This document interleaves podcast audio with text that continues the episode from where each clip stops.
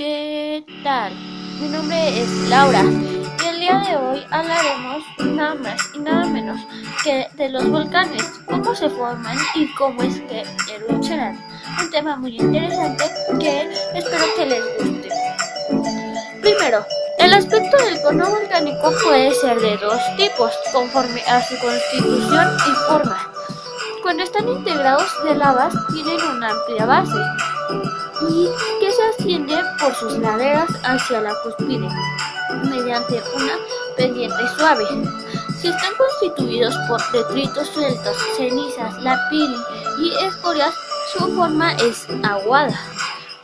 Otro dato muy interesante sobre esto es que ciertos volcanes pueden tener, además del cono volcánico principal, otros más pequeños, a los cuales se les denomina como adventicios y en algunos casos el número es muy grande de estos.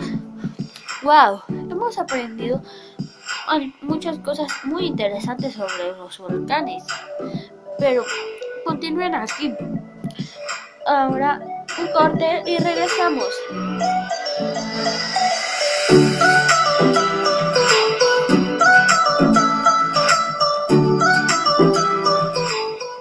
Bueno, hemos regresado y hemos regresado para ver ahora sobre las corrientes de lava, ya que no todos los productos que son lanzados al aire durante una erupción, sino que gran parte son, como hemos dicho, se derraman por las laderas del volcán. Ha dado lugar que las corrientes de lava, o sea, las rocas fundidas, constituidas sobre todo por silicatorias, están estas corrientes ocupan a veces extensiones enormes. La velocidad de las corrientes de lava depende de tres factores: de la pendiente del terreno, de la temperatura de la lava y de su composición, puesto que todas las rocas se funden con igual facilidad. Bueno, ahora ah, hablaremos sobre la localización o distribución de los volcanes. Durante mucho tiempo se ha creído que la localización de los volcanes en las inmediaciones de la costa era una regla en general, puesto que en esta aproximación del mar se fundamentaba una de las principales teorías que trataban de explicar las causas de las erupciones. Hoy tampoco se cree que exista una relación tan íntima como se había supuesto entre los volcanes y las fracturas de la corteza terrestre. También hay exploraciones posteriores que han hecho ver que existen excepciones tan numerosas a esta regla que en la actualidad se han perdido todo, todo de valor.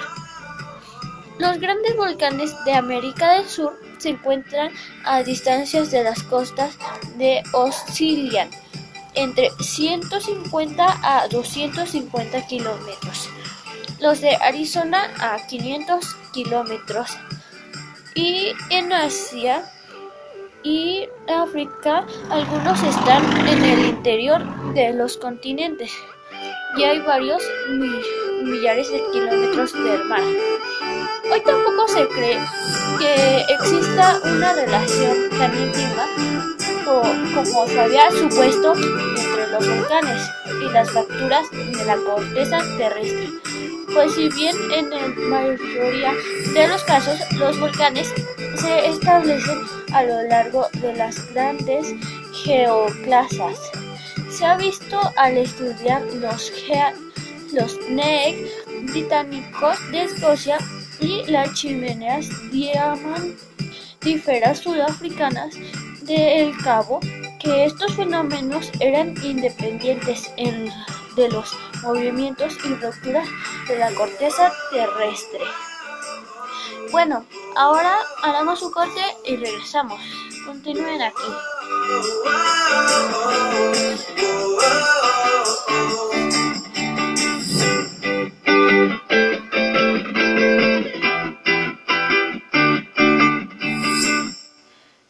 hemos vuelto. Ahora sí. En los continentes antárticos hay asimismo volcanes. Así en la tierra de Victorias se elevan se elevan los grandes volcanes de Erebus y Terror. En América, toda la cordillera de los Andes. América Central, las cordilleras del oeste de Estados Unidos y Alaska. Se caracterizan por el gran número de conos volcánicos y en algunos y algunos de enormes dimensiones. Puede decirse, por lo tanto, que alrededor del Pacífico los volcanes forman un círculo de fuego. En el resto del planeta aparecen diversamente repartidos, sin que aparentemente guarden relación entre sí. Sin embargo, existe un círculo tropical de volcanes en los que se puede incluir a, a los de las Antillas. Azores de tierra son aquellos donde se cruzan los mencionados círculos de fuego que son América Central y Insuria. Bueno, pero ahora veremos un secreto incandescente. Bueno, Saber si la erupción de un volcán será de manera explosiva escupiendo magma, magna y materiales incandescentes a diestra y siniestra o efusiva en flujo suave y constante de lava saliendo a la superficie. Puede que puede ser de gran ayuda para determinar las acciones de evaluación. En las comunidades aledañas, los investigadores dirigidos por Danilo Di Jehová de la Facultad de Ciencias de la Tierra Universidad de Bristol, Reino Unido, han encontrado cómo determinar ese, este exponencial explosivo. Un cambio sutil en la composición química del magma demuestra cómo las variabilidades a escala nanométrica de la lava pueden ser claves para incrementar el potencial de, de, de de los volcanes.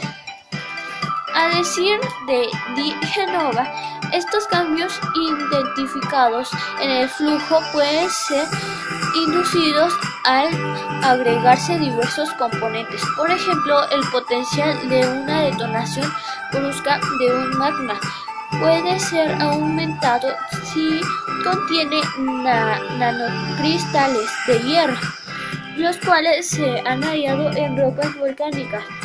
Además, las variaciones en el comportamiento del flujo debido a su composición también pueden originarse por cambios en los parámetros intrínsecos del magma, tales como la temperatura, la presión o la fugacidad del oxígeno. Bueno, esto sería todo. Espero que les haya gustado y espero que les haya servido de mucha ayuda. Mi nombre es Laura y hasta luego. Nos vemos la próxima.